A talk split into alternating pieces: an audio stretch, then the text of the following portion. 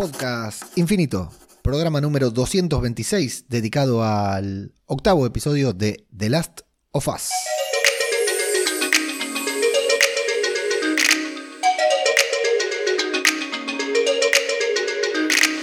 ¿Qué tal? ¿Cómo les va? Les damos la bienvenida a una nueva entrega, muy nueva porque hace mucho tiempo que no pasamos por aquí, de Podcast Infinito en su versión Last of Us, de Last of Us, para hablar sobre la serie apocalíptica de HBO que la está rompiendo toda con mucha polémica, mucha polémica, mucha discusión.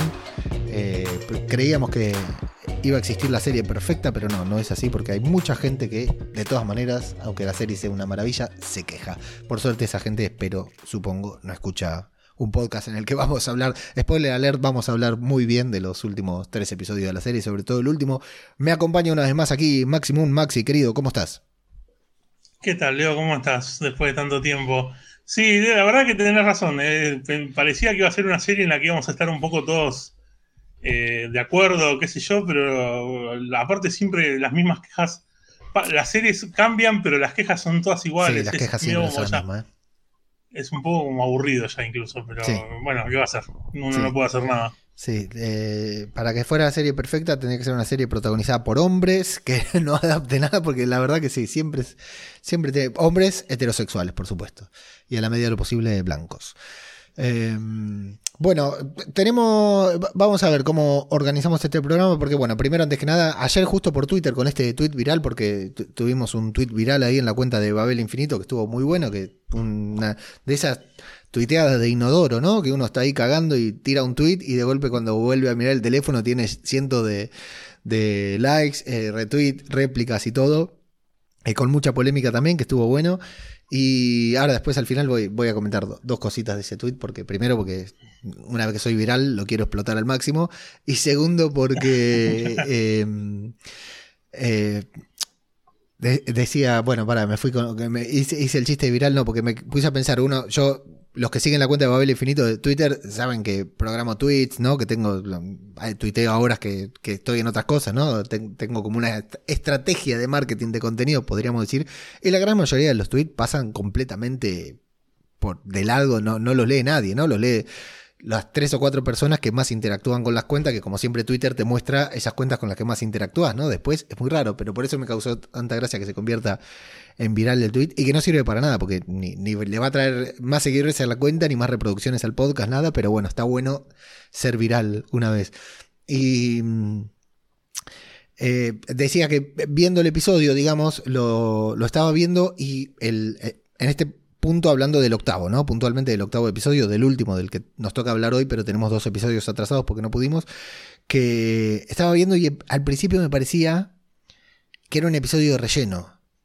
Al principio, y, veníamos del, 7, que ahora vamos a hablar, si fue relleno o no, porque también hubo polémica con eso, digo, uy, che, este capítulo va muy lento otra vez, no hay, no hay infectados, qué loco que estemos ya llegando al final y no pasa nada y de pronto el episodio entra en, una locura que se convierte en, el episodio de la temporada, creo, ¿no? Hasta el momento, Maxi. Sí, sí, sí, no sé si el, episodio de la temporada, pero sí es verdad que la verdad que sí me pasó rapidísimo, aparte, pesar de que tengo mi, punto de que me parece que le faltó un poquito más de tiempo el capítulo, que eso después, bueno, si quieres lo, lo profundizamos más pero aún así estuvo buenísimo y la verdad que fue eh, como mucha acción, o sea, muchas cosas pasando todo el tiempo. Eh, y la verdad que a mí me, pareció que duró 20 minutos cuando lo vi. La verdad que se me pasó volando. Y bueno, también eh, lo que estaba por decir antes, que me tuve que improvisar porque me había olvidado también, que tenemos dos episodios atrasados, además de, este que tenemos que hablar, el 6 y el 7, así que vamos a hacer un breve repaso por, por algunas cositas que pasaron en esos episodios, tratando de no extendernos demasiado en la duración. Eh, y pidiendo las disculpas, yo por mi parte personal, porque Maxi ya tenía una cuestión personal también de su trabajo que no, nos iba a complicar la coordinar eh, horarios de dos continentes, pero bueno, yo tenía que grabar y la verdad que no. Iba a grabar igual las reviews, no las pude grabar. Ayer con este tweet viral hubo varias personas que me dijeron, viejo, ¿qué pasa con el podcast? Todo. Y bueno, ahí ya avisé que, que hoy grabábamos igual. No estamos haciendo el streaming de Twitch porque no estaban, no estaban dadas las garantías pero las garantías de los insultos con tanta polémica. Pero bueno, ahora ya, esta, hoy nos ponemos al día y la semana que viene estaremos para el final de temporada sin falta, eh, pidiendo disculpas, porque encima la review anterior tiene eh, récord también de escuchas. Creo que es el segundo programa más escuchado de este podcast. Levantó, yo creo que porque la gente se habrá equivocado y cuando no salía la nueva review le daba play al, al mismo programa, ¿no? Dos semanas seguidas. Para, para, ver si era claro, a ver cuál era. Claro, para ver si era, porque aparte como no tiene portada ni nada, pero así que gracias a la gente que, está acá escuchando y bueno, eh, y las disculpas del caso de no haber estado. Maxi, tenemos tres episodios eh, para mencionar brevemente. El primero es el episodio 6 titulado King, que eh, nos trae el reencuentro de, básicamente lo más importante que sucede es este reencuentro entre Joel y... y y su hermano Tommy. Y Tommy, no me salía el nombre, a puta madre. Eh, bueno, ¿qué, ¿qué, te pareció ese episodio? Que la verdad que estuvo eh, bastante intenso también y, muy interesante algunas cositas que pasaron. Sí, sí, sí, la verdad que a mí es un capítulo que me gustó mucho, que eh, tuvo muchas cosas, tuvo su escena calcada del juego y tuvo su, también sus, sus cambios para bien, creo yo. Contame primero a mí que soy un neófito, ¿cuál fue la escena calcada del juego? Porque estuve leyendo poco estas semanas. La escena es la escena del cuando Ellie está en la habitación eh, y entra, o sea, después de que Joel tiene el momento en el que se quiebra con Tommy y le confiesa que lo que, es lo que, lo que tiene Ellie y que él ya no se considera lo suficientemente fuerte como para hacer la misión que se había encomendado es como que ella lo escucha y después tienen esa conversación en la habitación en la que ella le dice que en que ella aparte nombra por primera vez a, la hija de Joel, a Sara. Sí. Y bueno, toda esa secuencia de son es la escena del capítulo que está incluso con los mismos diálogos que el juego y todo. Y, Qué bueno. Sí, sí, sí. Qué bueno, qué bueno para los fans que lo sepan apreciar. Y aparte lo que tiene también es que tiene cambios que, también están buenos, que a futuro yo calculo que también van a estar copados porque en el juego eh, Tommy eh, está en, una, represa que es una que se ve en el capítulo de la represa. La pasan al principio, claro. Bueno, cuando pasan, bueno, en, el juego eh, Tommy y toda la gente que está con él están en ese lugar. Pero acá en la serie, ¿qué hicieron? Cambiaron y pusieron un lugar que se ve en el segundo juego. O sea, este, esta zona donde ellos están acá en la serie es un lugar que te muestran después en el segundo juego. Entonces está bueno porque es como que ya te lo dejan asentado desde ahora, que es como el lugar donde, tipo un asentamiento que, tiene su futuro y qué sé yo, eh, y que va a seguir estando, o sea que no va a pasar nada. Entonces es como que tuve hicieron esa mezcla que está buena, porque eh, lo aprovecharon, está bien, o sea, era un lugar que en vez de presentar después un lugar nuevo, ya el lugar está ahí acá, ya está presentado, ya lo conoces, sabes que está Tommy, que está la mujer. Está muy bien, ¿eh? A mí, eh, eh, muy, bueno esto que decís. Y aparte había leído un comentario de que, no, no, no, quiero, no, no hablemos demasiado, pero de que aparece un personaje, hay un momento que hay una chica que la está mirando a Ellie y que eh, eso sí leí que podría ser un supuesto personaje de la segunda temporada, ¿no? Del segundo juego. Sí, sí. Sí, de hecho es algo que estuve escuchando que en el podcast que hacen el creador de, el oficial. de la serie, mm. el oficial, dicen que se lo han preguntado también si era el personaje ese y no lo contestaron. Claro. Como que se hicieron los boludos. Hay un montón de semillas para una segunda temporada, ya están todas ahí plantadas y está bueno. Sí, y yo de ese episodio que me gustó mucho también, que, bueno, primero la, ambientación esta de frío, nieve que se va a repetir en este capítulo también, en el, en el 8, eh, brutal.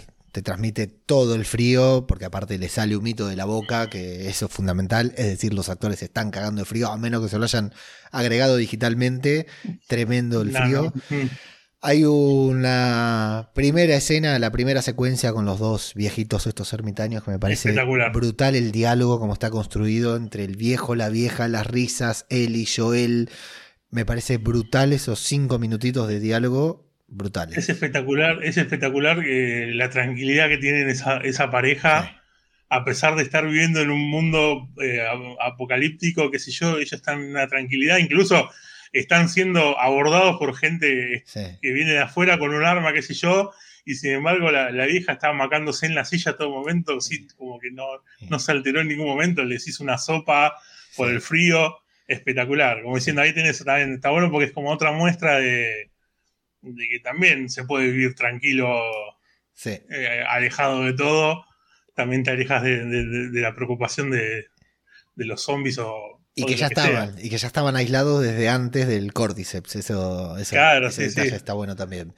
Y luego la escena del reencuentro de Tommy y de Joel a la distancia, ese abrazo, ese, o sea, todo ese momento en que Tommy va bajando de, la escalera que me pareció súper bien construida, como fueron dilatando ese abrazo, la verdad que estuvo muy bien. Sí, sí. Y ahí otra vez mostrando Pedro Pascal que sin, sin hacer nada por ahí demasiado extravagante, pero demostrando una muy buena actuación, porque la verdad que cuando lo ve y dice Tommy, eh, le sale de adentro y es como que le, salió muy, muy real el, hecho de que estaba viendo por fin a su hermano después de tanto tiempo buscarlo, qué sé yo.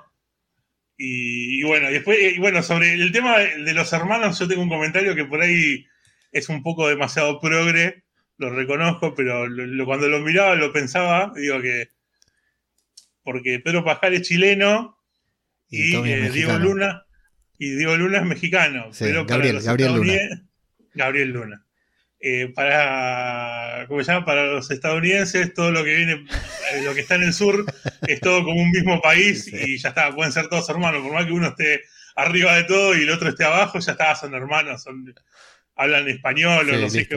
Son latinos y listo. Claro. Los son latinos, son hermanos, qué sé yo. Eso me dio un poco de gracia, pero bueno. Sí, totalmente. Eh, pero sí, bueno, estuvo, eh, eh, estuvo muy bueno el reencuentro y, y el personaje de, de, Tommy también está muy bien hecho y, y está bueno también lo que comentaba antes de cómo con él es con, con quien se, se logra como romper un poco y, confesar todos los miedos que tiene, porque bueno, en este capítulo vemos también el tema de los ataques de pánico que tiene. Sí, me sentí eh, identificado, por supuesto. Cuando vi eso dije, mira, Pedro Pascal y yo somos, somos una alma gemela, dije. Sí, sí, yo me acuerdo, vos, posta que yo me acuerdo de vos también cuando, cuando lo veía y, y la escena del perro también, que también está muy buena, que, sí.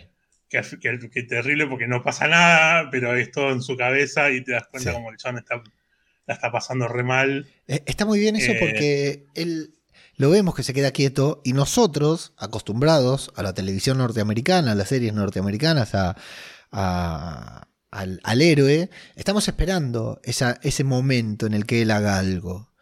¿no? Que, por ejemplo, otra vez vuelvo a, poner esta comparación para generar polémica y discusión entre los, los espectadores, los oyentes, ese momento en el que Rick Grimes están por violar a Carl y hace magia y se salva, ¿no? Cuando vos ves que es una encrucijada de la que no se puede salir y salen.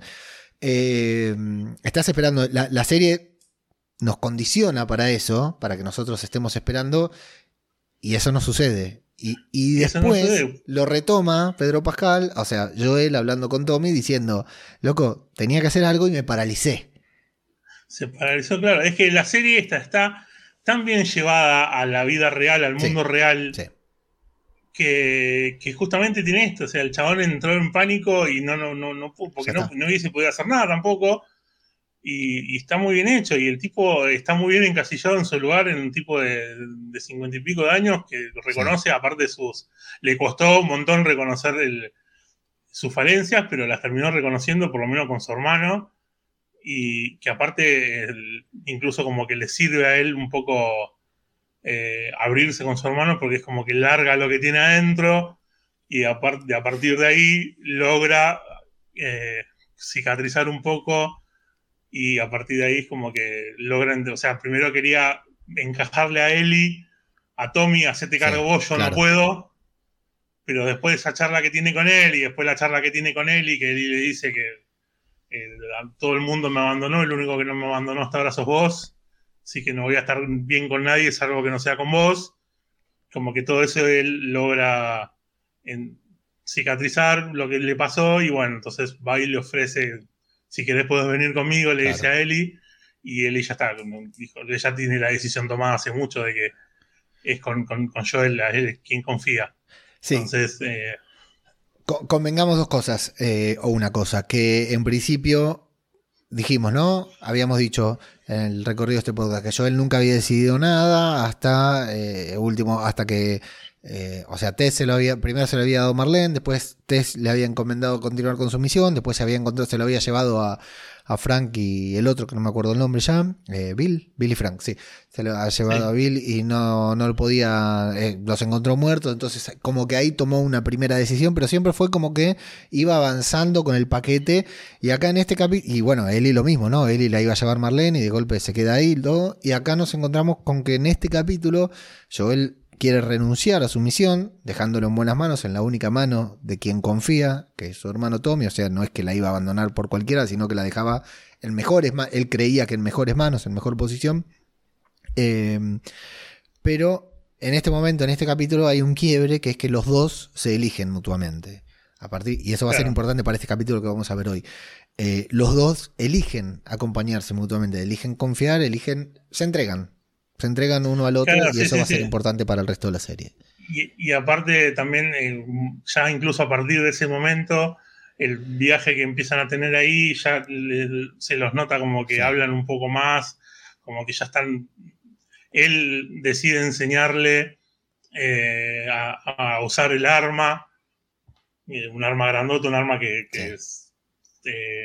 se sabe, o sea, seguramente le, le, iba a ser difícil de usar a Eli y sin embargo no importa, le enseña igual, que incluso también está bueno el detalle de que le dispara a un coso que dice Ashhole, que es como si fuera, no sé, imbécil, una mala palabra así, que es medio como un poco la representación de Joel disparándose a sí mismo como, como un idiota y matando a ese idiota que, intentaba poner el muro de frío entre él y, y Eli y, o sea, sacándoselo del medio, es como que está bueno. Y bueno, después está toda la parte final del capítulo. Sí. Que también eh, generó polémica por, porque fue, es distinto al juego. Ah, ok. No la sabía esa polémica, ¿eh? No me llegó. Eh, sí, sí, no sé si tampoco fue tanto, pero bueno, sí, obviamente tiene, tuvo mucha acción. El juego tiene mucha acción esta parte y en, cambio en la serie es como que le, redujeron bastante la acción. Justamente, yo creo que, o sea, si me, me preguntas a mí, está, sigue estando bien porque sigue estando dentro del, mundo de la serie, que es un mundo más el mundo real. Eh, si le pones mucha violencia, también jugás con el hecho de que se transformen en, en medio como personajes medio Terminator, qué sé yo. Que la balada del pistolero, lo que se me viene a la cabeza de, Robert Rodríguez con Antonio Banderas, ¿no? Que nunca se terminan las balas, por ejemplo, ¿no? Claro, por eso, ¿me entendés? O sea, en el juego, eh, en, la, parte esta donde se encuentran los monos y qué sé yo, aparte de, estos saqueadores que llegan, eh, hay muchos zombies también, entonces es como que tienen que combatir con los zombies y con la gente que, que los está yendo, que los encontró ahí, que los quieren matar, no sé qué sé yo por ejemplo, la herida en el juego, la herida de Joel es, eh, es peor porque se cae como de un primer piso y se entierra en un, con un fierro en el estómago que lo atraviesa de lado a lado. Literalmente queda clavado, en, o sea, ensartado, que después Eli lo ayuda a salir, qué sé yo, y vos me decís, o sea, vos imagínate este, este Joel de cincuenta y pico años se cae en un fierro que lo atraviesa de lado a lado y ya está, queda ahí, no se levantan nunca más. No hubiese podido ser eh, igual, no hubiese tenido lógica.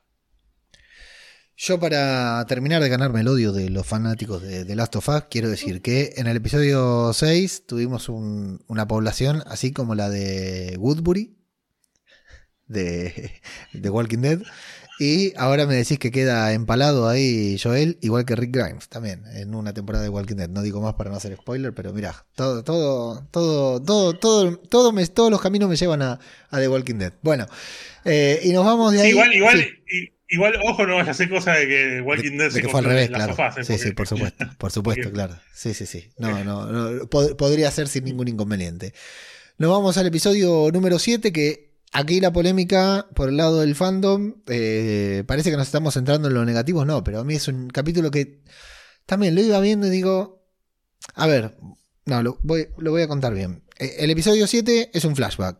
O sea, nos muestran a Joel eh, y a Ellie ahí. eh, a Joel agonizando, por decir de una manera, y a Ellie tratando de resolver cosas que, bueno, acá le tendríamos que preguntar a la gente de Olmos Khan si, si coser la herida eh, lo termina. Se puede salvar a una persona con solo hacerle una costura ahí en la herida nomás, pero bueno, demos por hecho que, que sí. Igual no, no me importa, pero me causó gracia esa improvisación.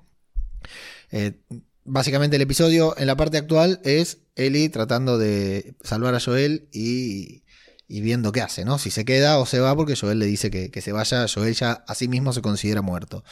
El episodio 7, creo que dije 6, el 7 estamos hablando. El resto es todo un flashback. Entonces, la polémica venía por el lado, yo leí muy poco, ya te digo, estas semanas, pero leí un par de titulares de artículos que decían si era un episodio de relleno, si era un capítulo que no servía para nada, lo que fuera. Bueno, podría ser el bien llamado episodio de relleno, pero ahora hay una tendencia con las series que acá yo donde creo que está bueno que hayan hecho esto en, en The Last of Us, que es que esta historia de Ellie yo creo que es necesaria. Porque todas estas cositas, todo este contexto de Ellie viene, eh, ya lo habían hablado, lo habían mencionado, lo del centro comercial, lo de una cosa, lo de otra, lo de la mordedura. O sea, yo creo que la serie necesita, nosotros como espectadores necesitábamos saber cómo la mordieron, cómo fue el incidente, cómo fue su encuentro con el Cordyceps. ¿no? Nosotros creo que eh, este contexto era necesario, cómo era su vida en la academia, ¿no? ¿Por qué se escapó de la academia? Todas estas cosas creo que eran necesarias saberla. Incluso yo todavía quiero saber más, porque todavía no me mostraron el encuentro con Marlene. Eh, hay varias cosas que todavía yo quiero saber, pero ahora todo esto lo podrían haber ido contando en flashback a lo largo de todos estos episodios que ya vimos, como cualquier serie común del momento que te mete una escena de la, de la actualidad y una escena de flashback, una, que a mí ya es un recurso que en algunos en Lost lo hicieron bárbaro. Ahora ya rompe un poco los huevos esto, ¿no? Después de 20 años después de Lost, ya rompe los huevos todos los flashbacks. Así que a mí el episodio puede ser, primero me parece un muy buen episodio. Eh, y segundo, sí, te mete un freno en lo que vos querías ver, que era qué pasaba con Joel con el cuchillazo, pero me parece que era necesario para el contexto, Maxi. Sí, sí, ese eh, también tiene el, el, el, capítulo es, o sea, de hecho el capítulo se llama igual, se llama Left Behind, tiene el mismo nombre que el DLC que salió del, para el juego, que cuenta básicamente esta misma historia, Bien. que es básicamente el por qué Ellie eh, decide no dejar atrás a Joel y porque ya dejó, ya tuvo que dejar atrás a alguien que amaba y no quiere repetirlo. Eh, y básicamente, o sea, la verdad que pasa exactamente lo mismo que pasa en el DLC, que en el DLC tampoco, o sea, te, te agregan información, pero tampoco te agregan toda la información que por ahí uno quisiera. Pero, pero me parece que, que, que, está bueno porque te, da un, te, te, sigue dando más contexto. O sea, es verdad, no fue el mejor capítulo de la serie, pero, pero dentro de todo estuvo, qué sé yo, bastante bien. O sea, no, no, la verdad que no, no, no, no tengo tampoco tantas quejas como para... Tuvo su, sus cosas, tiene sus cosas capaz y tiene sus cambios referidos, o sea, con, con, eh, con el juego, otra vez volviendo por ahí a a cómo le bajan la intensidad a la violencia, que por ahí con un poquito, un poquito más de violencia, capaz que sí. hubiese tenido un poco más de atractivo el capítulo. En este caso, sí, por ahí lo, lo, por ahí lo hubiese visto y hubiese estado ocupado, porque en el juego toda la parte final no es que los ataca, las ataca un solo zombie, sino que son muchos zombies. Claro. Y entonces es, eh, está bueno porque ese momento es como viene todo re tranquilo y de golpe rompe con un momento de mucho de, de mucha violencia no, de, de, correr y de esconderse y qué sé yo y, y, y el peligro de que te, ataquen varios zombies y no uno solo qué sé yo capaz que hubiese tenido otro encanto. Pero bueno eh, al fin y al cabo el resultado iba a ser el mismo también y yo destacar que esta actriz que se llama eh, Storm Raid es la que hace de la hermana de la hermanita de Zendaya en Euforia. Así es, en Euforia. Una sí. muy buena actriz. Me parece que tanto en este papel como, aparte muy diferente, porque como Gia, la hermana de, de Ru. Siempre está llorando, ¿no? Siempre está triste y acá hizo un papel muy distinto y la verdad que me cae muy bien. Y sí, la verdad que pobre también como no va a estar llorando con lo que es la hermana. la hermana que tiene, sí. Sí, la otra que, otra que un clicker, la Zendaya en Euphoria. Bueno, y de ahí nos vamos al episodio actual, que es el episodio número 8, que se llama When We Are in Need, que nos lleva justamente a donde nos quedamos en el, en el episodio anterior, mientras encuentro mis anotaciones, que acá están, no las he encontrado, tengo tantas pestañas abiertas, que nos va a llevar a dentro de esta, de una comunidad evidentemente religiosa, o aparentemente religiosa, ¿no? Con un pastor, entre comillas, leyendo algún salmo, eh, o no sé si es salmo que, tengo menos religión que, este hombre, yo. Eh, y entendemos que va a ser el velorio, el funeral, la despedida de alguien que murió, que luego, spoiler alert, ya lo vamos a mencionar ahora, me gustó esto como en, un momento se termina eh, uniendo al episodio anterior, ¿no? Con, con que esto que es el único de estos cuatro locos que fueron a, a, matar a Joel. Me causa gracia que cuando hablan le dicen a este hombre, después cuando va a estar hablando con él y le dice, a este hombre lo, lo mató un perturbado. Y yo lo estaba viendo con Pavo, con mi señora, y le digo, un perturbado lo mató los cuatro locos que venían ahí a los cuchillazos a atacarlo a Joel. ¿Qué, qué eran? Le digo, si, si Joel era el, el perturbado, ¿no? Em, claro. Y en esta charla que, se da, que hacen el comentario de si lo van a enterrar o no lo van a enterrar al padre, que hay caras raras ahí, que luego vamos a entender por qué, una vez más, nos lleva directo a Terminus, todo esto desde Walking Dead. Em, este comentario entre el pastor y su secuaz, que no recuerdo cuál es el nombre ahora, que hablándole de que tiene falta de convicción. Parece que la fe está un poquitito ahí al límite en esta comunidad. Maxi. Sí, el, creo que la mano derecha creo que se llama James, si no me equivoco. Sí. Que bueno, lo más, lo más destacable de todo es el actor que se llama Troy Becker y es el que le dio captura de movimiento y la voz a Joel en el juego. Claro, es el Joel. Eh, es Joel, podríamos decir. Ese hombre es Sí, sí, de hecho, de, hecho la cara, acá en, la serie está como más flaco, se lo nota, qué sé yo, pero bueno, la cara, como quien dice los ojos, la nariz y la boca, son exactamente iguales al juego, entonces era, la verdad que era simpático verlo.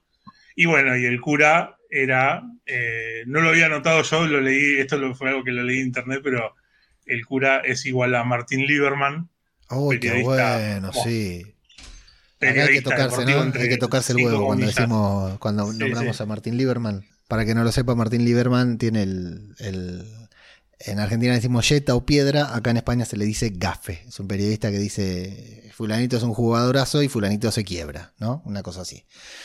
Sí, no, y aparte es un periodista que es muy mala leche, todo mal. y la verdad que no lo, había, percatado y cuando lo vi dije, sí, la verdad que es igual. Pero es cierto, es cierto que es muy parecido. Bueno, problemas de convicción, esta comunidad eh, aparentemente religiosa, ¿no? Problema, falta de fe y, vemos ahí ciertas miradas de desconfianza con una comunidad que también se la ve a, a primera vista eh, como frágil, débil. Eh, eh, aunque no lo digan, se les nota, aunque luego lo van a mencionar, ya cuando te lo mencionan te das cuenta que sí, también los ves como hambrientos, débiles, ¿no? Como que es una gente que no, no están como la comunidad de Tommy, que al principio podría parecer la misma cuando comienza, ¿no?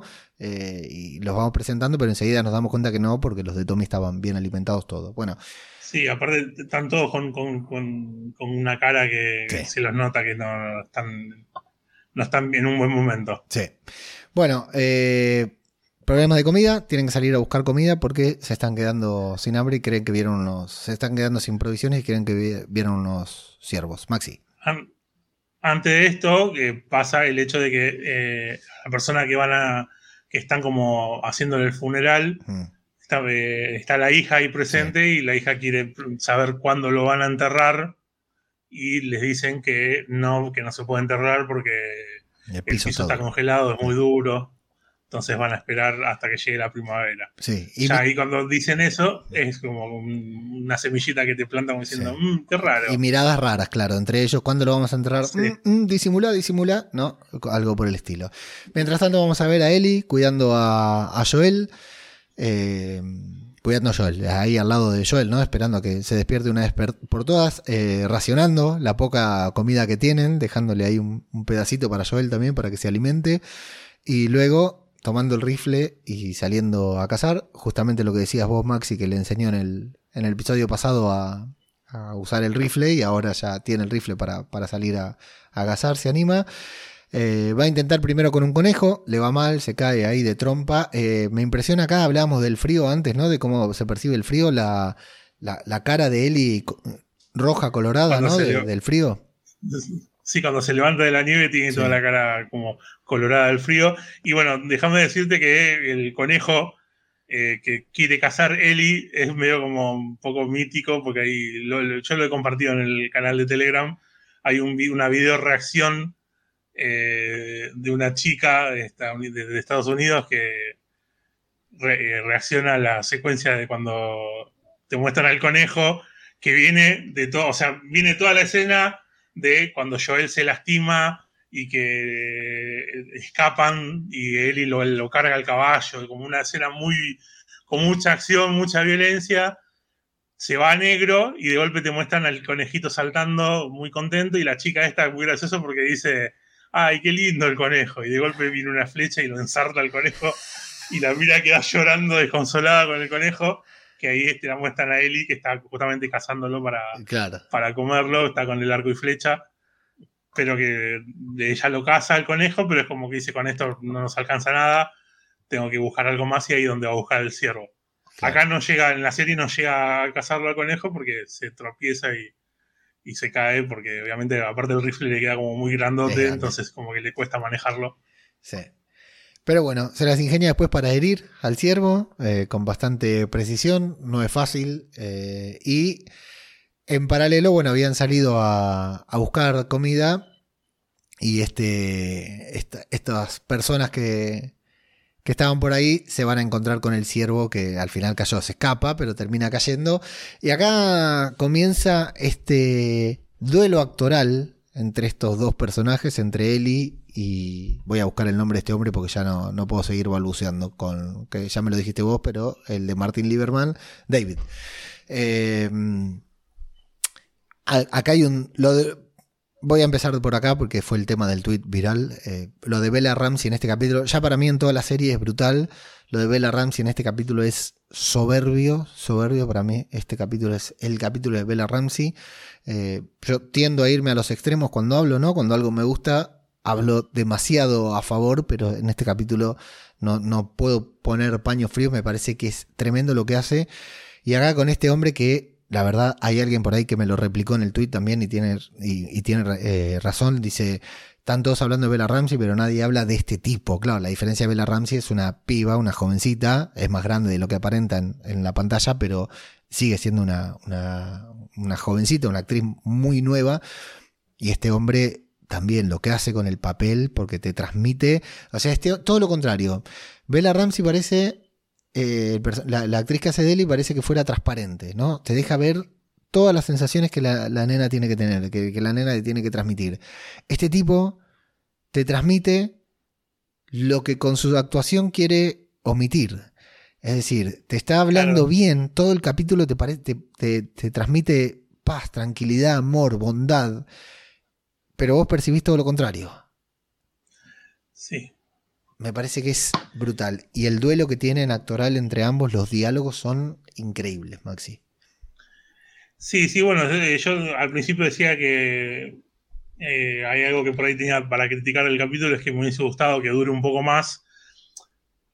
Eh, principalmente también por, por, o sea, comparándolo un poco, no solamente, o sea, igual el tema de la duración no es solamente comparándolo con el juego, sino que sentí que me hubiese gustado un poquito más de desarrollo. En el, eh, me parece que el personaje era muy bueno y hubiese valido la pena verlo un ratito más en, la pantalla.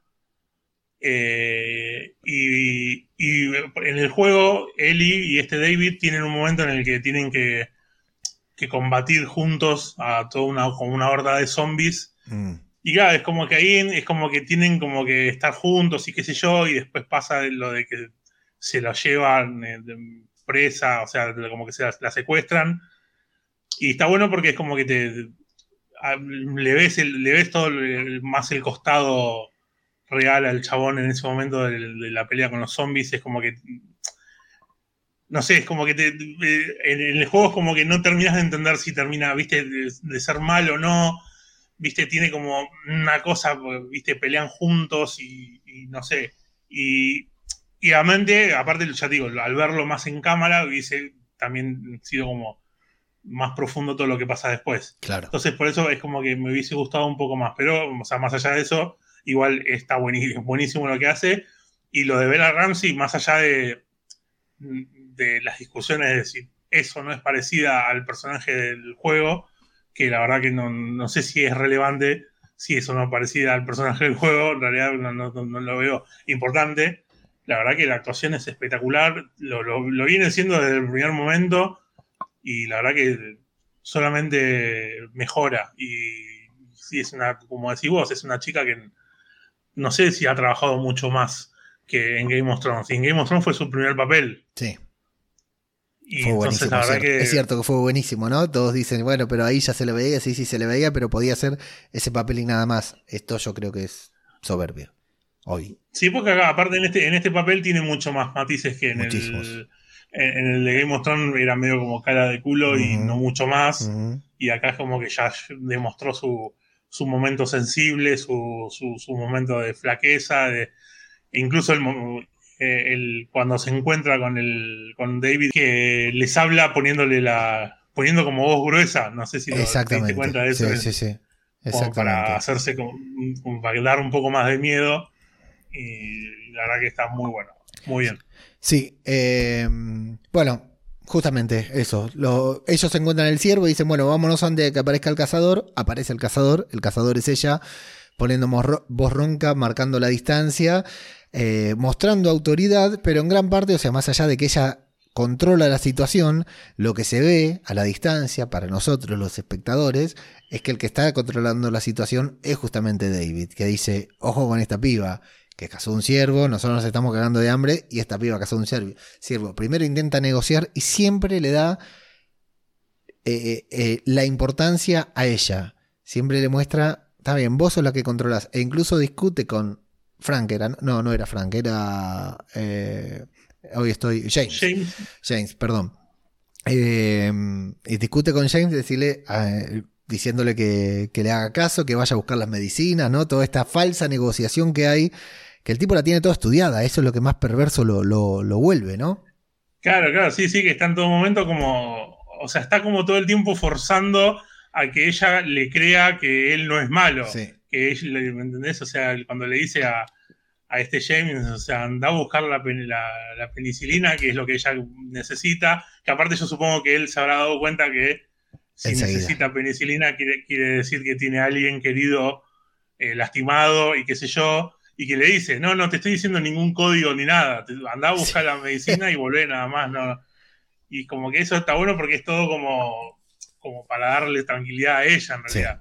Lo hace el chabón también. todo bien de, psicópata. Es un tremendo manipulador, tremendo manipulador, incluso con el, caño de, de, una escopeta, con, de un rifle en la cabeza. Sí, sí, tremendo manipulador. Bueno, se van a Mientras tanto, mientras James va a buscar la medicina, ellos se van a, refugiar ahí en un sitio, van a, arrastrar el, ciervo. Eh, él iba a seguir creyendo que controla la situación, van a hablar y acá ya van a hablar mucho sobre reclutarla, ¿no? De llevarla con ellos, hablar sobre la fe, ¿no? Porque este tipo se nos mostró religioso y nos muestra que antes de, del Cordyceps, luego va a profundizar, pero acá es la primera vez que dice que fue justamente el Apocalipsis lo que lo convierte en religioso, que era profesor de matemáticas.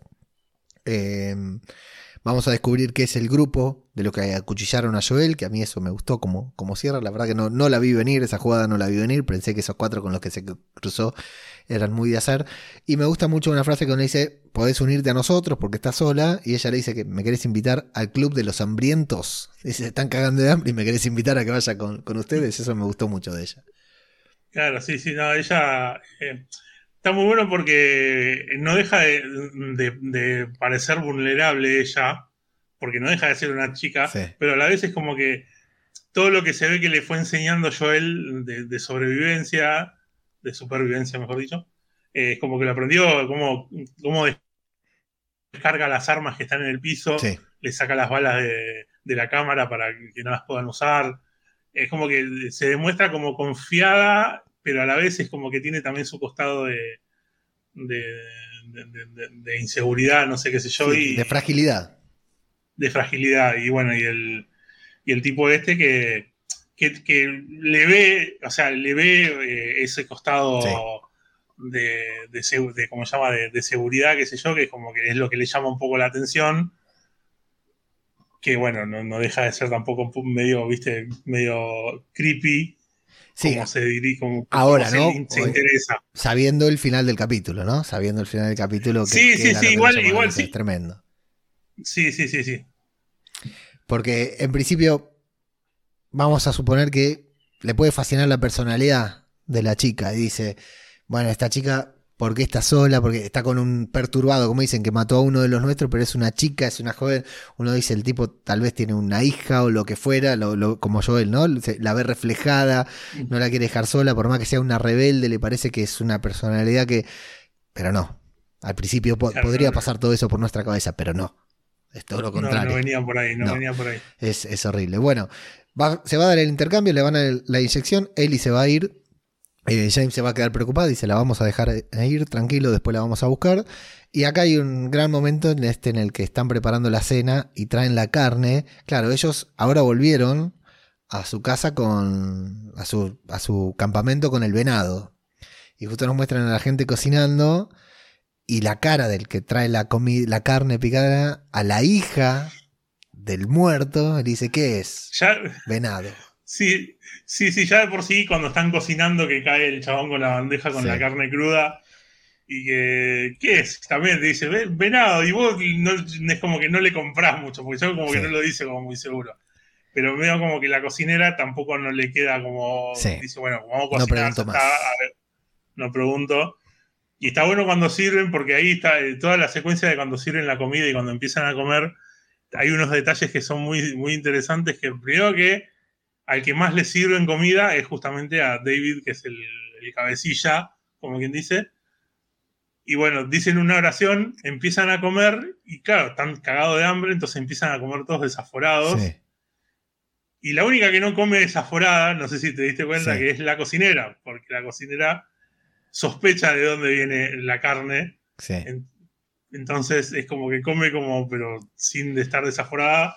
Y los demás es como que como la ignorancia es, eh, en, esas, en esas situaciones, la ignorancia es algo copado, comen sin problema. Sí, totalmente, totalmente. Bueno, acá cuando llega David va a ver también que eh, James habló, que contó que se encontraron con el perturbado, ¿no? Que había matado a, al que se están comiendo a la cena del día.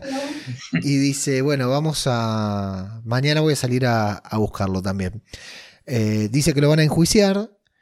Y acá tenemos este momento en el que la, hija del muerto pide que lo maten y le mete un bife ahí eh, directamente adelante de todos, ¿no? Como, como buen líder que ya, había hablado al principio de los problemas de fe que había, ¿no? En la comunidad, claro, se estaban quedando sin comida, se estaban cagando de frío, habían pasado por varios, bueno, vienen escapando de diferentes lugares también, ¿no?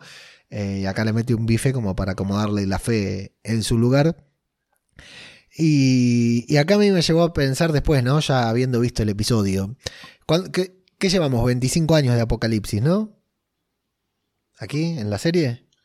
Y no, ahí ponerle que sí, no, no, sé si tanto como 25, pero ponerle que sean 21, 22, ponerle como mucho. Bueno, eh, con este Porque En el comienzo de la serie, en el comienzo de la serie son 20 años. Claro. Y poner que entre todos los, las elipsis que hay.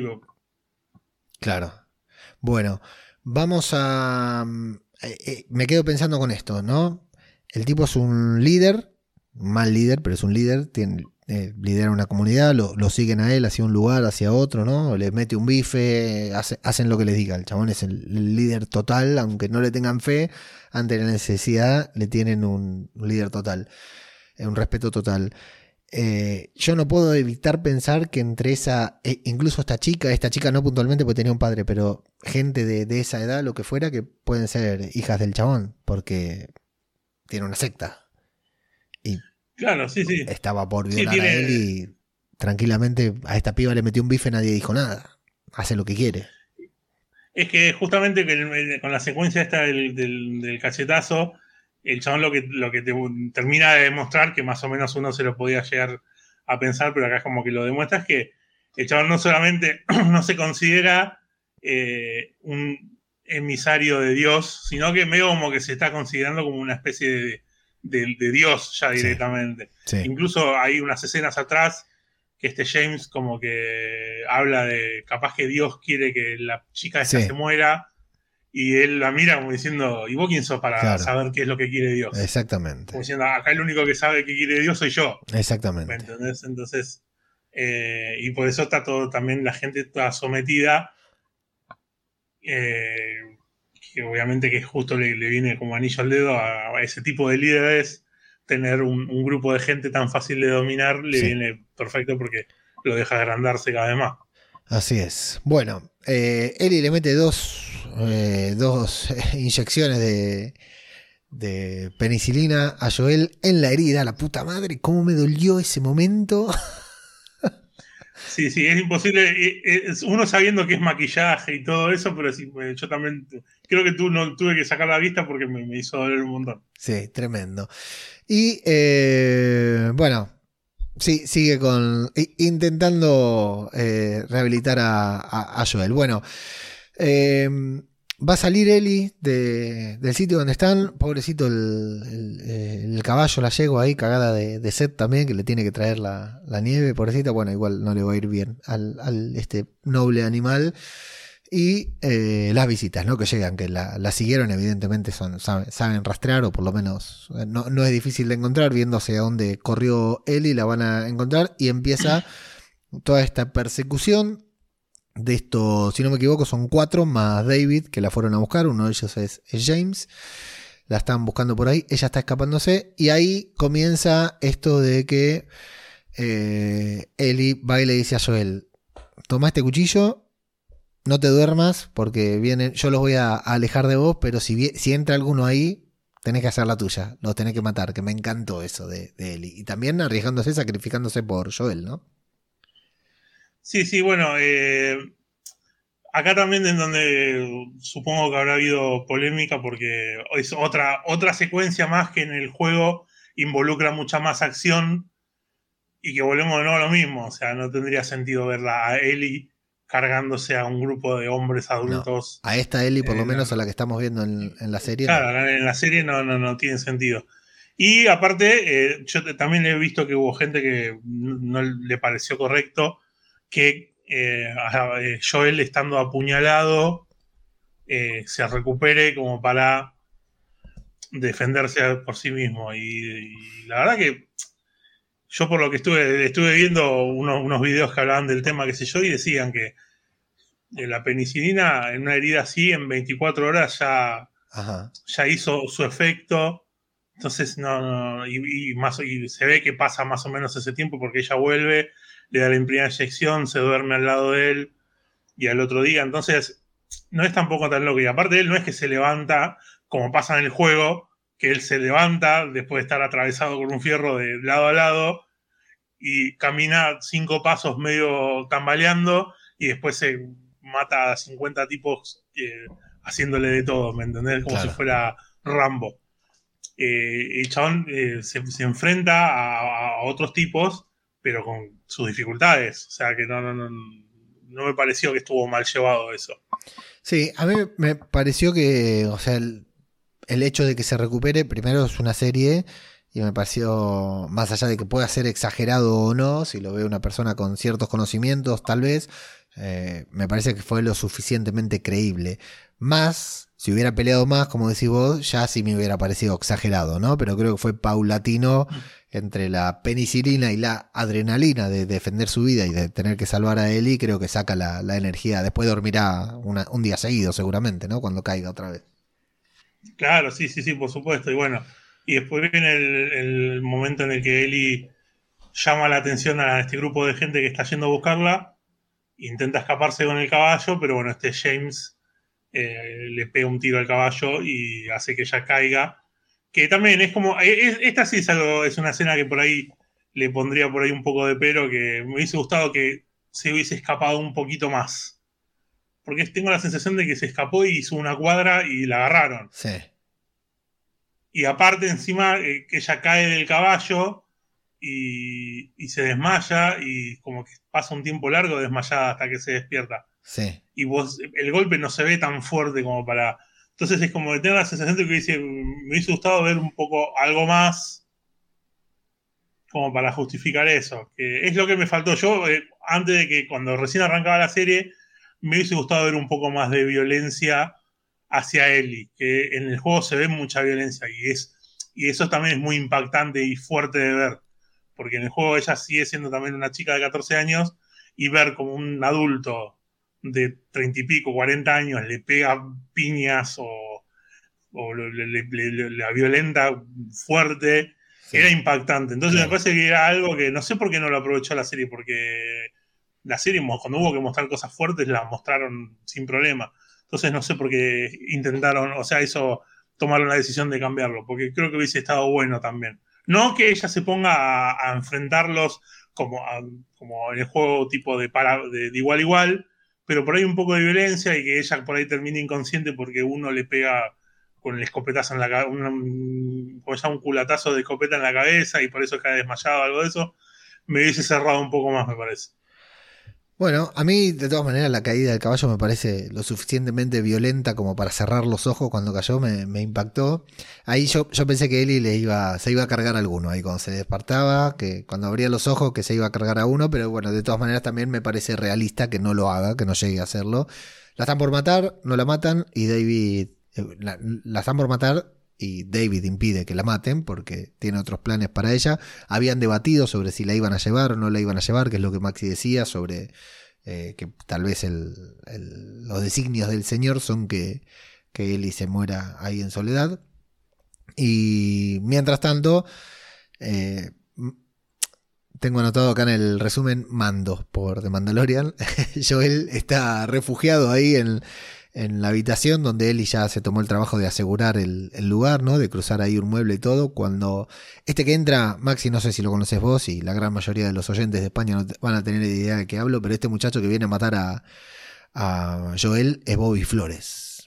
En sus mejores épocas, no sé si lo conocés, pero es igual. Sí, sí, sí, sí, sí lo tengo. Sea, no, no, le presté tanta atención, después lo voy, a, lo voy a mirar y. Porque tengo anotado en el resumen, Bobby Flores está por matar a Mando. Así lo tengo anotado. Porque, para anotarlo rápido. Eh, y bueno, ya nos estamos acostumbrando a Joel el infalible.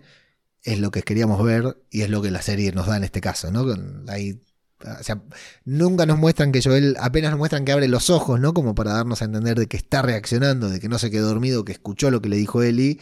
Y cuando entra Bobby Flores, bueno, se encuentra con el cuchillo ahí en la nuca. Y esto es apenas el principio de, Joel eh, desencadenado, Maxi.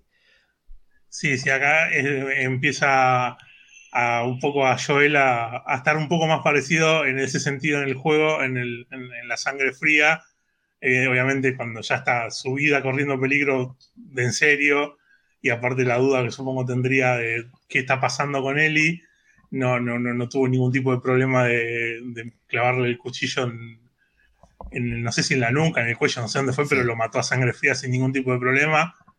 Y después se encargó también, a pesar de estar débil y todo, se encargó de agarrar a los otros dos también. Sí, al que le, le clava el cuchillo en la rodilla y se lo gira, es tremendo el dolor que produce también la escena, ¿no? Sí, sí, sí. Bueno, esa escena también es espectacular que le hace, le clava el cuchillo en, en la pierna y después le dice, le pone el cuchillo en la boca y le dice, señalame el mapa y decime sí. dónde está el, el, resort donde supuestamente decís que está sí. tu grupo. Y John se lo señala y le clava el cuchillo en el estómago, que ahí también de nuevo se nota como que no es que se lo clava canchero, es como que le tira todo el peso del cuerpo sí. encima para clavárselo bien porque no tiene fuerza. Y es buenísimo que se acerca al otro y le dice, yo no te voy a decir nada, le dice el otro que está todo, dice, te estaba, te estaba diciendo la verdad y lo mataste, ahora yo no te voy a decir nada, qué sé yo. Y le agarra un caño y le dice, la verdad que no te iba a preguntar igual, no, no. Sí, ya no necesito porque ya yo, sé que ya me dijo la verdad. Me dijo así que y lo, y lo, y lo mata a sangre fría otra sí. vez. Y, y eso estuvo muy buena esa escena.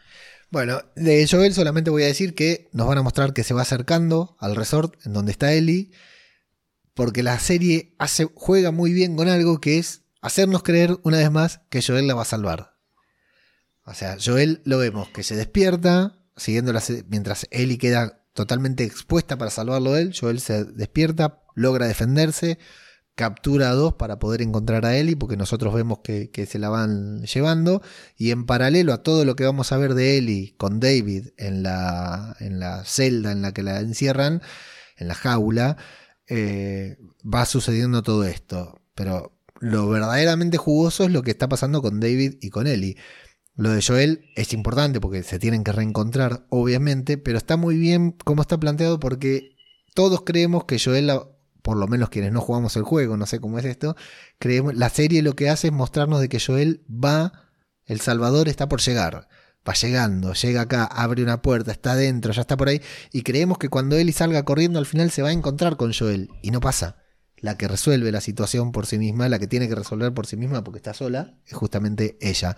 Em, eh, bueno, y lo que vamos a confirmar que están los cuerpos ahí colgando de que, de que se Claro, sí, él llega, gente.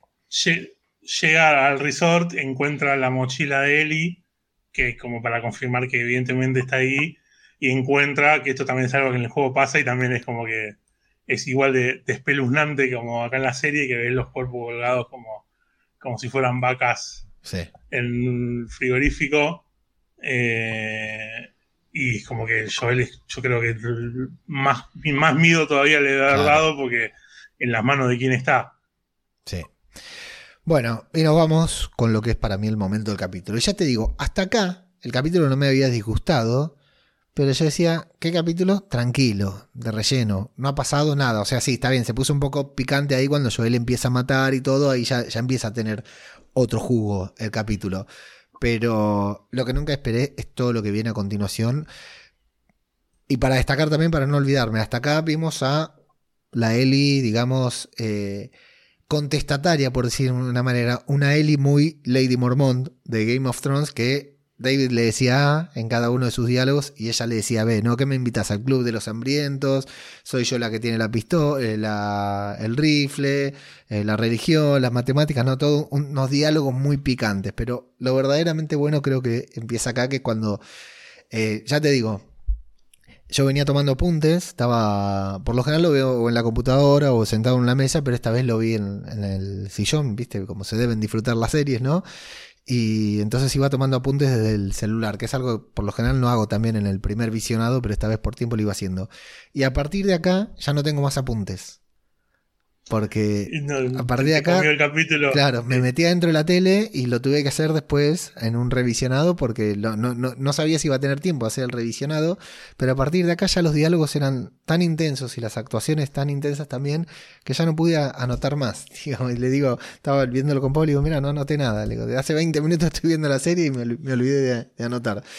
Eh, ella va a despertar en la celda y va a continuar hablando con el David en modo policía bueno, ¿no? Que intenta convencerla de, confiar en él, de que, de que se quede, de que se una a ella, de que es una líder, de que es una persona que merece sobrevivir. Eh, van a hablar, bueno, entre medio todas estas escenas, todos estos diálogos están entrecortados, ¿no? Con Joel torturando, Joel acercándose, Joel descubriendo la mochila, Joel descubriendo los cuerpos.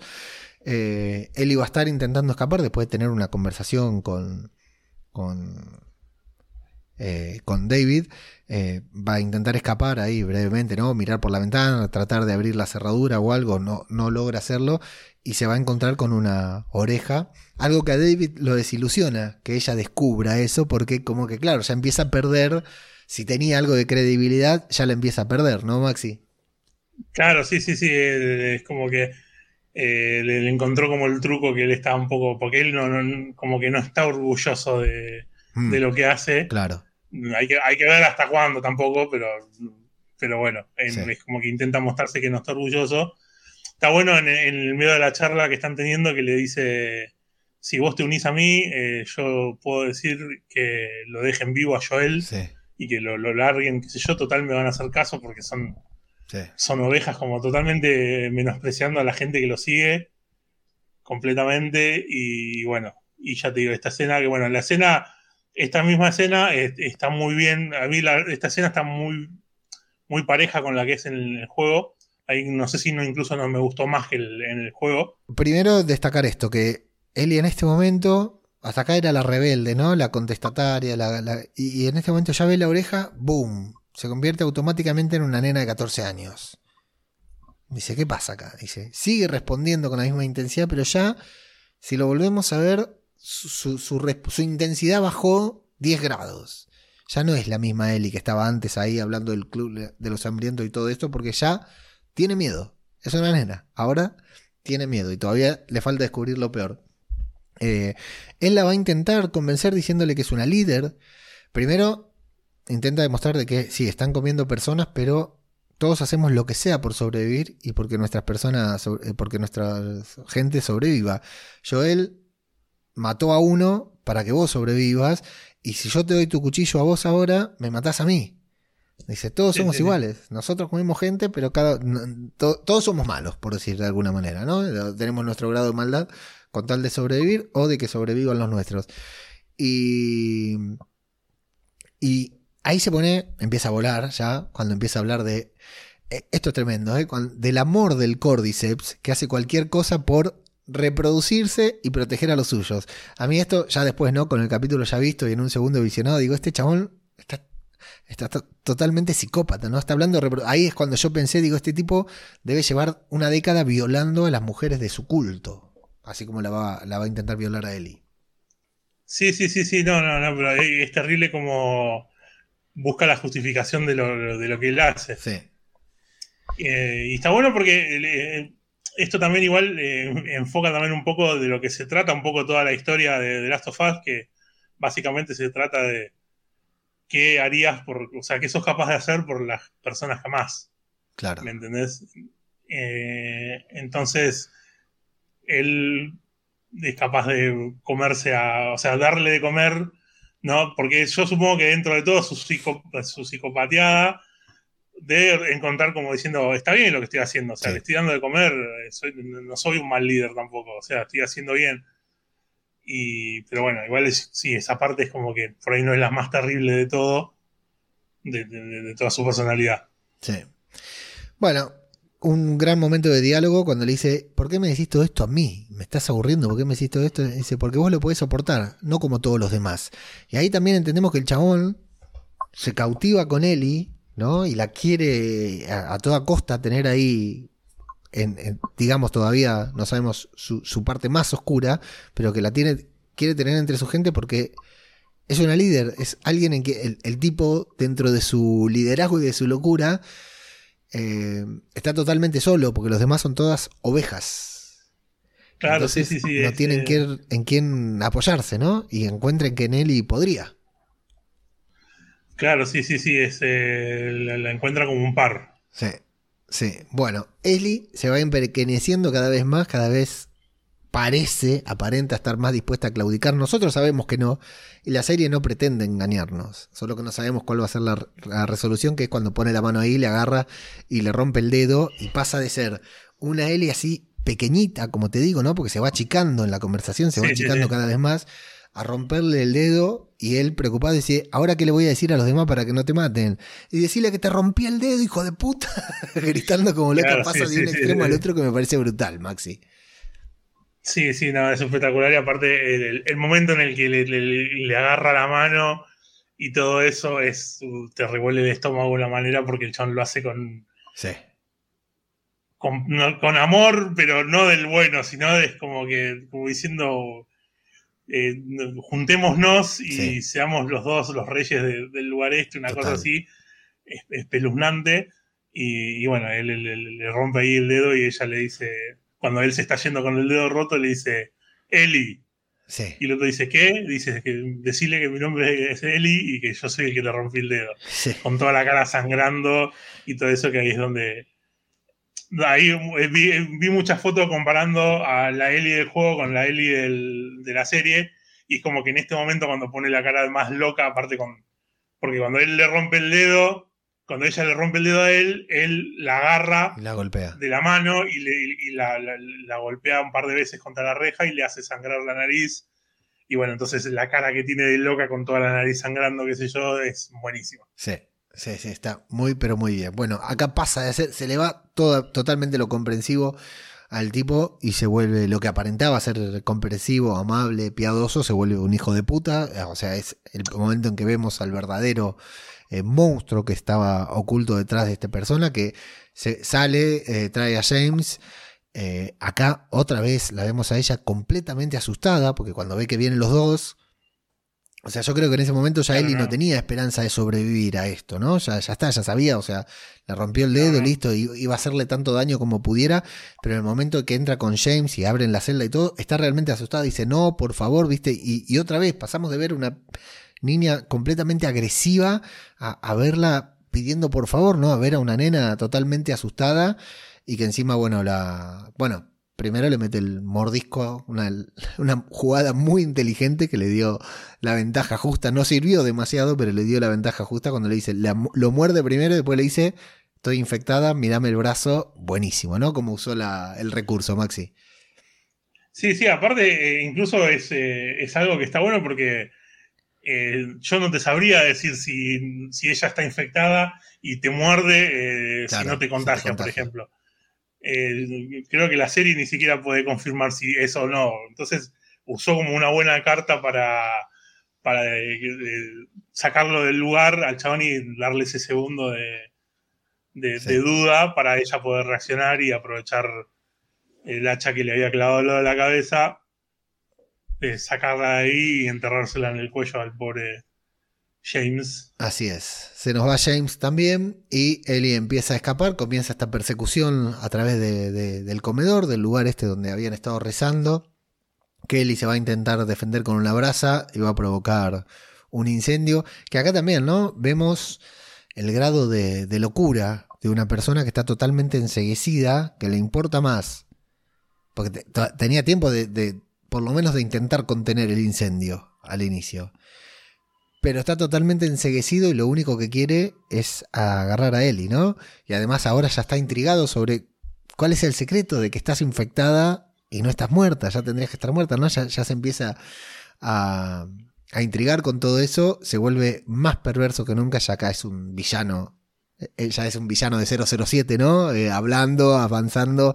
Ya es un villano televisivo, ahora sí. Sí, sí, sí. Y bueno, insisto, ¿no? La, serie juega muy bien sus cartas haciéndonos creer que Joel va a entrar y la va a salvar al último momento. pero en una pelea mano a mano en la que Eli no tiene absolutamente nada que ver, en la que el tipo está totalmente sacado, ya está descontrolado, ya está con el, cierre del pantalón abajo, porque dice bien, pelea un poco mami, que me gusta que, haga fuerza, ya, ya se volvió totalmente perverso, ¿no? Sí, no, es el momento en el que le dice, no sé si te diste cuenta, pero que te resistas es lo que más me gusta, o la pelea es lo que más me gusta, es donde ya te, termina de revolver el estómago de una manera increíble. Y aparte, algo que también está buenísimo, que es el detalle del, incendio. Y cómo eh, termina él siendo un tipo católico, termina eh, con la imagen del mismo diablo en el infierno, rodeado de, de llamas en la oscuridad. De hecho, hay un plano en particular que está como oscuro y se ve el fuego de fondo y es como el, diablo personificado. Y no le importa, aparte, todos, mantiene todo cerrado para que no se escape, porque él, como decís vos, sea, en ningún momento piensa en, salvar el lugar y capaz, que ni siquiera piensa en, che, yo podré escapar de acá, no, no, importa, él lo único que quiere es agarrarla. Sí, sí, sí, está enseguecido, claro, porque vamos a suponer que el tipo logra dominarla, ¿no? Porque le mete 3, 4 patadas que, a una piba de 14 años, 15, 16, la edad que tenga, un adulto pegándole a, alguien menor, lo revienta con las patadas que le dan mientras ella se está arrastrando. Eh, se la podía llevar de los pelos a, a, otro lugar y no, el tipo iba a violarla ahí porque estaba fuera de sí, se había sacado, eh, estaba descontrolado, estaba su, parte oscura, había ganado y se estaba incendiando. El, lugar se le podía venir encima que el tipo lo iba a aplastar con los pantalones bajos. O sea, era los instintos más bajos se le habían despertado, sí. 21 em, puñaladas, conté yo, si no conté mal, que le mete Eli. Em, sí, ella, ella primero le, le clava una puñalada en el costado. Sí a lo que él suelta el machete que tenía y en ese momento cuando lo tiene encima, que yo no, lo volví a ver, eh, me parece a mí que hace como el intento de bajarse el cierre del pantalón cuando está encima de, de Eli. No lo vi, puede ser. No, lo, tengo, o sea que y no, no, lo, no, lo, no lo volví a, no volví a fijarme, pero es como que en un momento pareciera como que baja la mano, como bueno, y en ese momento ella agarra el machete y le, le clava y bueno, después se le tira encima y empieza totalmente desencajada a, hacerlo pedacitos, poniendo la mejor cara de, la Lady Mormon en la octava temporada de Game of Thrones. Yo, yo acá voy a decir, eh, hay una chica, a ver, no sé cuántos años tiene Bella Ramsey, bueno, no importa, pero seguramente sea más o menos 20. Sí, creo que tiene 20 o 21 tiene. No más. Hay, hay, que matizar, es una persona adulta, ¿no? O Sí, adulta, joven, adulta, que tiene rostro de niña, que puede pasar tranquilamente, no sé si por una niña de 14, pero sí tranquilamente por una niña de 16, 17 años, tranquilamente. Tiene mucha inocencia, se le ve, se le percibe, lo transmite muy bien. al personaje transmite lo que tiene que transmitir como niña, como asustada, como inocente, cuando abre una revista porno gay y se sorprende. La verdad que tiene todos los matices. Eh, ¿Cómo haces para Está bien, ¿no? Es el trabajo y por eso eh, estudian actuación, ¿no? Estos no son actores como muchos actores que podemos conocer nosotros que se hacen actores porque lo son y punto, ¿no? O como yo me hice podcaster, ¿no? Que nada más encendí un micrófono y punto sin, sin estudiar absolutamente nada. Eh, estas personas van a escuelas donde les enseñan a actuar y detrás tenemos un director y un equipo seguramente que le dice, mira, vos tenés que... ¿Cómo, le explicás a, a una chica de 20 años que hace un papel de 14, mira, tenés que reaccionar como si un hombre te estuviera por violar. Ah, quiero poner la dificultad de ponerte en esta situación. Sí, sí, lo entiendo. Sos actor y seguro que eh, Meryl Streep puede hacer muchas cosas de estas y más también, ¿no? Pero yo siempre digo, ¿no? Como, como, como, qué difícil para un actor, mirá la pavada que te voy a decir, qué difícil para un actor, para una madre. Eh, actuar para una actriz que tiene que ser de madre, hacer una escena en la que tiene un hijo, un parto, sin nunca haber tenido un hijo, sin nunca haber... Eh, ¿No? O sea, es decir, Maxi, vos y yo, si tenemos que representar un parto, lo haríamos también, si tuviéramos que simular que nos está saliendo un bebé de algún lado, ¿no? Lo podríamos hacer tranquilamente. Ahora no estaría en ningún lado anclado en la realidad, haríamos lo que se nos ocurre o lo que vimos en televisión o lo que nos dicen. ¿Me explico? Claro, sí, poner, sí, sí, ponerle que a lo sumo tú podés llegar a, qué sé yo, podés llegar a hablar con gente que pasó, que sí pasó, y bueno, contame que viviste, y es, pero eso igual aún así te lo cuentan y vos lo tenés que, que integrártelo y hacerlo a tu manera. Entonces, eh, eh, acá yo valoro esto porque hay un segundo, hay un segundo, porque estamos viendo una escena de pelea, de forcejeo, de, hemos visto muchas. Y también hemos visto muchas escenas de mujeres enseguecidas, defendiéndose, atacando a su agresor, devolviéndola y, haciendo justicia por mano propia. Es tan convincente la reacción de ella, la, desesperación, porque ella hay, un momento en que, como vos decís, ¿no? le clava el cuchillo a un costado, entonces él cae, se deja caer, y tenés ese segundo en el que vos tenés que tomar una decisión, pero no tomás una decisión. O salís corriendo o te pones en posición fetal, y que muchas veces pasa, ¿no? Que vos ves en una serie, pero rematalo, loco, está en el piso, rematalo, ¿no? Estamos viendo una serie, una película, se lo sacan de encima y no, lo rematan, ¿no? Eh, y acá hay una fracción de segundo en que ella le mete el cuchillazo al costado y en el momento en que él cae de espaldas al piso, se levanta ya enseguecida, porque también no es algo que lo está pensando, es impulsivo. Le mete 21 puñaladas, no 5. Sí, no, aparte que no son 21 puñaladas, son 21 machetazos, que no es lo mismo. Sí. Eh, probablemente haya quedado eh, listo para hacer empanadas el, tipo. A mí El tema es que. sí, sí, sí, nada, yo. Eh, el tema, yo, por lo que he hablado, me ha contado alguna que otra vez alguna amiga, qué sé yo. Probablemente una violación es probablemente una de las peores cosas que puede llegar a vivir una mujer. Eh, uno como hombre por ahí no lo entiende porque no. nunca ni siquiera se amaga a pasar por eso. O, incluso si sos medio boludo, tenés el, concepto de violación de las películas porno y decís, uh, capaz que lo disfrutaría, una cosa así. Y no, yo, eh, o sea, a mí me acuerdo mucho de una amiga que me dijo que entre que, la, entre que me violen y que me maten, prefiero que me maten. Sí, sí. Me decía, ¿me entendés? Entonces yo creo que eso es algo instintivo que, que obviamente, o sea, la mina hasta que, hasta que no se puso en modo rojo y hasta que no se aseguró 100% de que el tipo que la estaba por violar estaba completamente muerto, no. Pero aparte, yo creo que aparte que es como que el asco, eh, eh, todo lo que sintió, como que no, la, no, le permitió dejar de, darle, porque obviamente con ese machete le pegaste cinco machetas en la cabeza y ya lo matás. Hmm. Pero obviamente el, resto es de, la indignación, del, asco, de todo lo que debe haber sentido, que no, no pudo frenar. Eh, actualmente tremendo, gran trabajo de actuación, gran trabajo de dirección para mí este momento, pero no solo por el momento, porque también con, el tweet de este viral algunas personas decían, bueno, pero por gritar nada más no es una buena actuación. No, no, sí, el momento rojo, el momento alto de violencia está buenísimo. Stop, es como lo que corona una actuación que para mí vino siendo genial, porque esta chica en este, en este episodio nomás subió y bajó tres o cuatro veces. De estar asustada, enojada, triste, eh, de todo.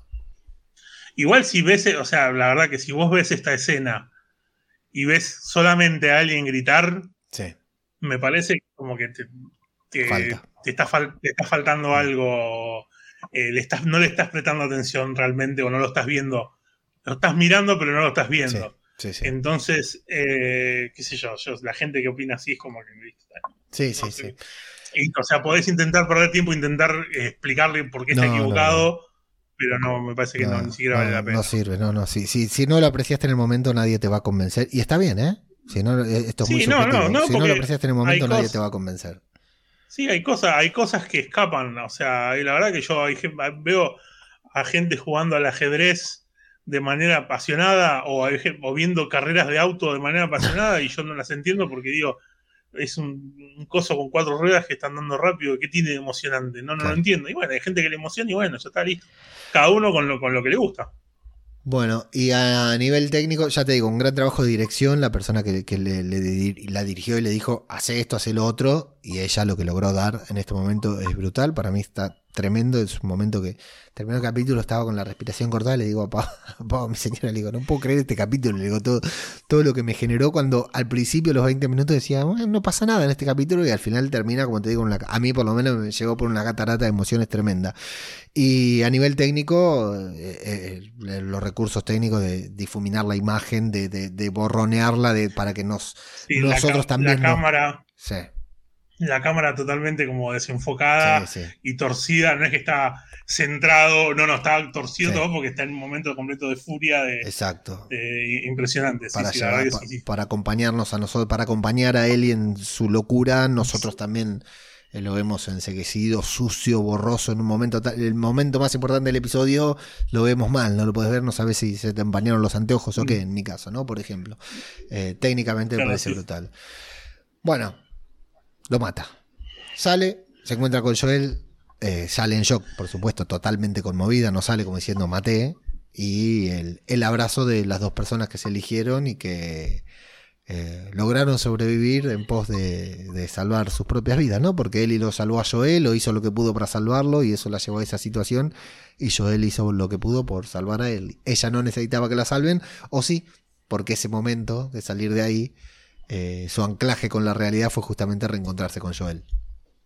Sí, sí, que aparte es, muy bueno el hecho de que ella sale y él la agarra y ella lo primero que atina es a defenderse, viste que es como que empieza como a sacudirse y tarda como unos 5 segundos en reconocerlo. Sí. Porque obviamente viene de una situación completamente traumática y bueno, y la verdad que la escena esta, eh, sí, o sea, a mí personalmente me destruyó, me, me dejó hecho pedacitos chiquititos porque cuando le dice Baby Girl, cuando dice el Baby Girl, que la única vez que se lo había escuchado decir era cuando se lo dice a la hija en el primer capítulo. Eh, y vos decís, o sea, hace un par de capítulos justamente estábamos hablando de que estaban pensando en quién iba a ser, qué iban a hacer después del apocalipsis, que uno iba a ir para allá, que él como que en todo tiempo pensando en cómo se iba a separar de ella, como no, no era como que un, poco justamente con esto de que de, no intentar vincularse para no salir dolido, pero como acá definitivamente tuvo que pasar esto para que ya está, ya totalmente bajó los brazos y la abraza como si fuera su hija realmente y le dice baby girl. Y, es impresionante, a mí me hizo, me hizo caer unas lágrimas terribles. Eh, bueno, 9.5 tiene de calificación en IMDB. Hasta el momento es el episodio mejor calificado de la serie. Ah, mira, junto con eh, Proteger y Servir, no me acuerdo cómo era el título en español, el que justamente el de Sammy Henry. Eh, sí. Así que bueno, sí. 9.5, eh, sí, los, los, dos episodios y después viene el primero. mejor valorados. Para mí son capítulos, para mí es el capítulo que más me gustó. Y, acá no te puede dar un ataque de ansiedad dos semanas seguidas porque de golpe se te termina la serie, Maxi. Nos queda solamente el episodio final. Sí, sí, la verdad que es impresionante. Yo cuando veo que digo, queda el último capítulo y aparte, sabiendo todo lo que falta y todo, es como que tampoco no, no, crees que llegue ese momento y que termine, pero bueno, la verdad que esperemos que termine de la manera que viene siendo contada la historia, así que. Yo te digo. aparte. Sí, dime, dime. No, no, que tengo, tengo ganas de que, de, que termine también para poder un poco eh, charlar sobre todo lo que pasa en el final y, cosas que, intento, muchas veces eh, se me están por escapar cosas que, que, ah, pasan al final, que por ahí, que por ahí uno tal vez se puede llegar a imaginar o no, no sé, pero que son muy interesantes de hablar. No sabes qué tranquilidad siento al no saber absolutamente nada. No, no sé qué esperar del episodio final. Hay algo que sí. Voy a decir que para mí, pero ya eh, insisto, eh, ni, vi el tráiler del episodio final, ni vi el. ni, he jugado videojuego, nada, ya lo saben. Eh, por la falta de infectados de estos últimos episodios, no dudo de que vamos a tener, o por lo menos, a mi gusto televisivo, estoy no a mi gusto televisivo, a lo que la televisión me tiene acostumbrado, estoy seguro de que vamos a tener un festival de infectados. Y yo calculo que sí, yo la verdad que eh, si bien, o sea, la serie no es una serie de, infectados, no tiene nada que ver, pero seguramente sí, acá en el último capítulo vamos a tener seguro. Eh, en el juego, en el momento en el que eh, se, ¿cómo se llama? Ellie y David son atacados por zombies cuando ellos están esperando que vuelva James y qué sé yo, que esto en la serie no pasa. Y en ese momento del juego ellos se enfrentan a un gordinflón, a un hinchado, como le dicen, creo que hinchado creo que le dicen allá en España, que está muy bueno el, enfrentamiento que tienen con el hinchado porque es muy difícil de matar en el juego. y bueno, y, al haberlo sacado eso, digo, bueno, fue un momento, era un buen momento por ahí para volver a ver al, al Gordinflón. Y bueno, no sé si volveremos a verlo a él en particular, pero yo calculo que va a haber, va a haber cachengue seguramente. Sí, sí, imagino que sí. Con segunda eh, temporada, como decimos, ya confirmada. Eh, antes de. Voy a leer rápidamente algunos comentarios que nos quedaron pendientes del último podcast. Una vez más, mil disculpas por la ausencia de las últimas dos semanas, pero bueno, la semana que viene estaremos acá hablando sobre. Eh, The Last of Us. Esta semana no salimos por Twitch porque ya dije no estaban dadas las garantías. Y recordar que eh, Maximum, además de colaborar acá en, este podcast y tener esta presencia. Siempre eh, participa también de podcast cinematográfico de Marvel, de Club de Lectura, de las Crónicas de Cracoa y cuando lo necesitamos siempre le chiflamos y está por aquí. Y que también, si estás en Argentina, eh, tiene un proyecto, un emprendimiento junto con su señora que se llama fanservice.arg, que lo pueden encontrar en Instagram o en Telegram. Eh, lo estoy diciendo bien, ¿no, Maxi? De fanservice.arg. Sí, exactamente. Eh, donde hace merchandising, no oficial, vale decirlo, sobre eh, diferentes cosas que nos gustan mucho. Eh, por ejemplo, las remeras que tenemos de podcast cinematográfico de Marvel y de Babel Infinito son gentileza de fanservice.org. Así que si estás en Argentina y querés comprarte tu próximo artículo friki, entras ahí a su Instagram o a su Telegram y ellos ahí van compartiendo todo lo que hacen, que tienen muy buen gusto y un gran, gran diseño. Bueno, el logo de podcast cinematográfico de Marvel también es cortesía de fanservice.org. de la SEO, de, de la SEO, diseñadora. La SEO, diseñadora, todo, ¿no? multitasking. exactamente, multitasking. multitasking. Que siempre, siempre digo que la nombramos y, no le gusta. ¿Por qué me nombran? No me quiero que me nombren. es la mente maestra de atrás de todo. Así que, no, acá no, dejamos sin hacer ningún spam, como por ejemplo que este podcast también tiene una parte que es premium, premium no porque tenga un contenido demasiado bueno, sino porque eh, solamente se puede escuchar a través de un muro de pago. En el episodio pasado eh, del premium, en el último episodio premium, hablamos de Caballo Salvaje, una película eh, argentina del año 90 y pico que a mí me había gustado mucho cuando era joven. Así que mirá qué bodrio, ¿no? Los que pagan el podcast para escuchar hablar de series o películas nuevas y de golpe se encontraron hablando de una película de Leos Baraglia, dirigida por Marcelo Piñeiro, pero que la volví a ver hace poco. Eh, me estaba reencontrando con viejos clásicos y la verdad que no sé si vos la viste, Maxi, Caballos Salvajes. Puede ser que la haya visto cuando era chico, qué sé yo, pero la verdad que no, la tengo, no la tengo fresca, así que no. no bueno, está disponible completa en YouTube y es una película argentina de los noventa y pico, pero que la vi y dije, che, todavía funciona esta película. ¿eh? Incluye una de las frases más míticas del cine nacional, que es a cualquier argentino, eh, aunque no haya visto Caballo Salvaje, alguna vez escuchó a alguien decir, la puta que vale la pena estar vivo. Eh, así que bueno, y próximamente habrá otro contenido exclusivo también para la gente que está suscripta a este podcast a través de la suscripción premium y que la pueden encontrar en el enlace en la descripción. Y me voy rápidamente, después de este incómodo momento de spam, con los comentarios de Evox, que los voy a leer a los pedos y ya cerramos este podcast que se nos hizo un poco largo, pero metimos tres capítulos, Maxi, así que no, está para nada mal. Eh, pa o Pea nos dice, al despertar, Eli habla a Sam y este no reacciona. Entonces ella se acerca, toca su hombro y Sam ataca. Sam infectado es sordo, pero qué impresión. Buen detalle. Sí, sí, eh, vos sabés que yo había, esto después lo, leí después de haber grabado el capítulo y era un detalle que no me había dado cuenta de que Sam se pone de espaldas a Ellie, justamente porque él al ser sordo, claro. Eh, lo único que, o sea, el único contacto que iba a tener con ella era de vista. Claro. Entonces es como que intentó esconderla de su vista para no atacarla cuando se transforme. Está muy bien eh, el detalle el último detalle que, habrá hecho cuando mientras era consciente, se ve que no. Eh, Peri Conciso nos dice: Capitulazo, mi mujer y yo paramos la escena del mega infectado y la de cuando Sam ataca a Ellie y la vimos dos veces. Me encanta cuando las series o películas me hacen saltar del sofá y querer volver a ese momento una y otra vez. Gracias, Maxi y Leo, por otra gran sesión de podcast. Gracias, Peri Conciso, y perdón por las ausencias. Walter White del podcast que www nos dice: Saludos. Justo acabo de terminar de escucharos lunes antes de ver el sexto. No empatizo con Kathleen en las formas que busca a Henry, pero qué cojones. ¿Por qué no va a querer venganza si Henry ha matado a su hermano para salvar el suyo? Otra cosa es que mate a todo lo que se mueve demasiado o todo lo que se mueve. Demasiado, demasiado hate hacia Kathleen, como bien dice Leo. Eh, esa frase final de Henry abarca mucho. También fue villano. Grande Maxi. Eh, Cristina Albalá nos dice gracias por el podcast, como siempre un gusto escucharos, visto el quinto, no sé ni qué decir con ese final, esta serie traumatiza a cualquiera.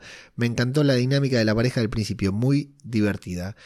Eh, Iñaki77 dice brutal, qué espectáculo. Iñaki77 vuelve, dice, en España también llegó el Chavo del 8, no sé qué habremos dicho del Chavo del 8, yo no me acuerdo, pero es, esto ya Sí, sí, sí, me acuerdo, sí lo, sí, lo nombramos en algún momento, y, pero era algo que no sabíamos si se veía mucho allá o no. Bueno, acá Iñaki nos responde diciendo, en España también llegó el Chavo del 8, recuerdo verlo en la 2, cadena pública, en las tardes de verano. Es verdad que de primera las pintas de los personajes no llamaban a verlo, pero en cuanto te sentabas a verlo te quedabas atrapado. Sí, un grande. Chespirito, eh, vuelvo a decir, seguramente ya lo dije, que el Chavo del 8 actualmente hay un problema de derechos y no se puede ver en ningún lado, ninguna plataforma, nada. El Chavo está totalmente vetado de la televisión.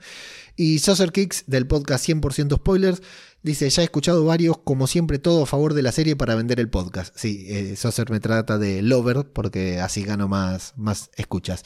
Eh, en fin, lo del tercer episodio no lo veo como algo arriesgado, porque todas las series tienen un episodio que rompe con toda la trama. Aparte de que el videojuego tiene ya integración, no forzada, en mi opinión.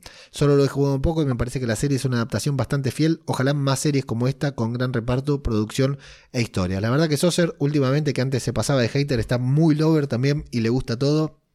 El otro día habló hasta bien de Ant-Man and the Wasp en su podcast, eh, Quantum Manía, y de, eh, bueno, del primer episodio de esta temporada. Tengo un problema muy grande estos días, porque estoy viendo de Mandalorian, eh, como el 99% de la población, ¿no?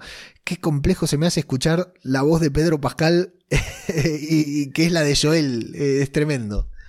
Vos sabés que en, en, la última escena del capítulo de, de, Last of Us, cuando está abrazándose a Ellie, hay un momento en el que él está como apoyado en el hombro de Ellie, una cosa así, y dice una palabra y claro, como está con la boca tapada así, eh, es, mando. Vos decís, mando. Es, como que se notó más que nunca. Sí, sí. Qué, tremendo. Pedro, Pascal, está gobernando nuestras vidas en sí, este Sí, aparte lleno de memes con Grogu y, y Bella Ramsey. Están buenísimos. La verdad que es un, gran momento para Pedro Pascal.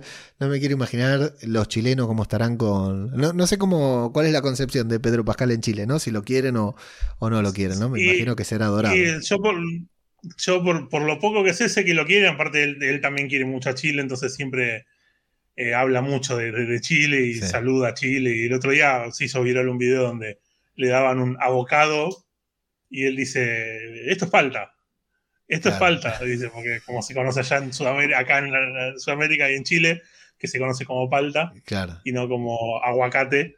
Y hay muchos, está teniendo muchos momentos virales, ojalá que le dure mucho porque yo lo quiero un montón, me parece un tipazo. Sí, está muy bien. Recordemos eh, una frase que tiré, que tiramos en el, en, un, en una Marvel Sessions diciendo eh, pudiste ser Pedro Pascal y te convertiste en Benjamín Vicuña, ¿no? Los dos extremos de, ser un, un, actor, un exitoso actor, actor intérprete chileno.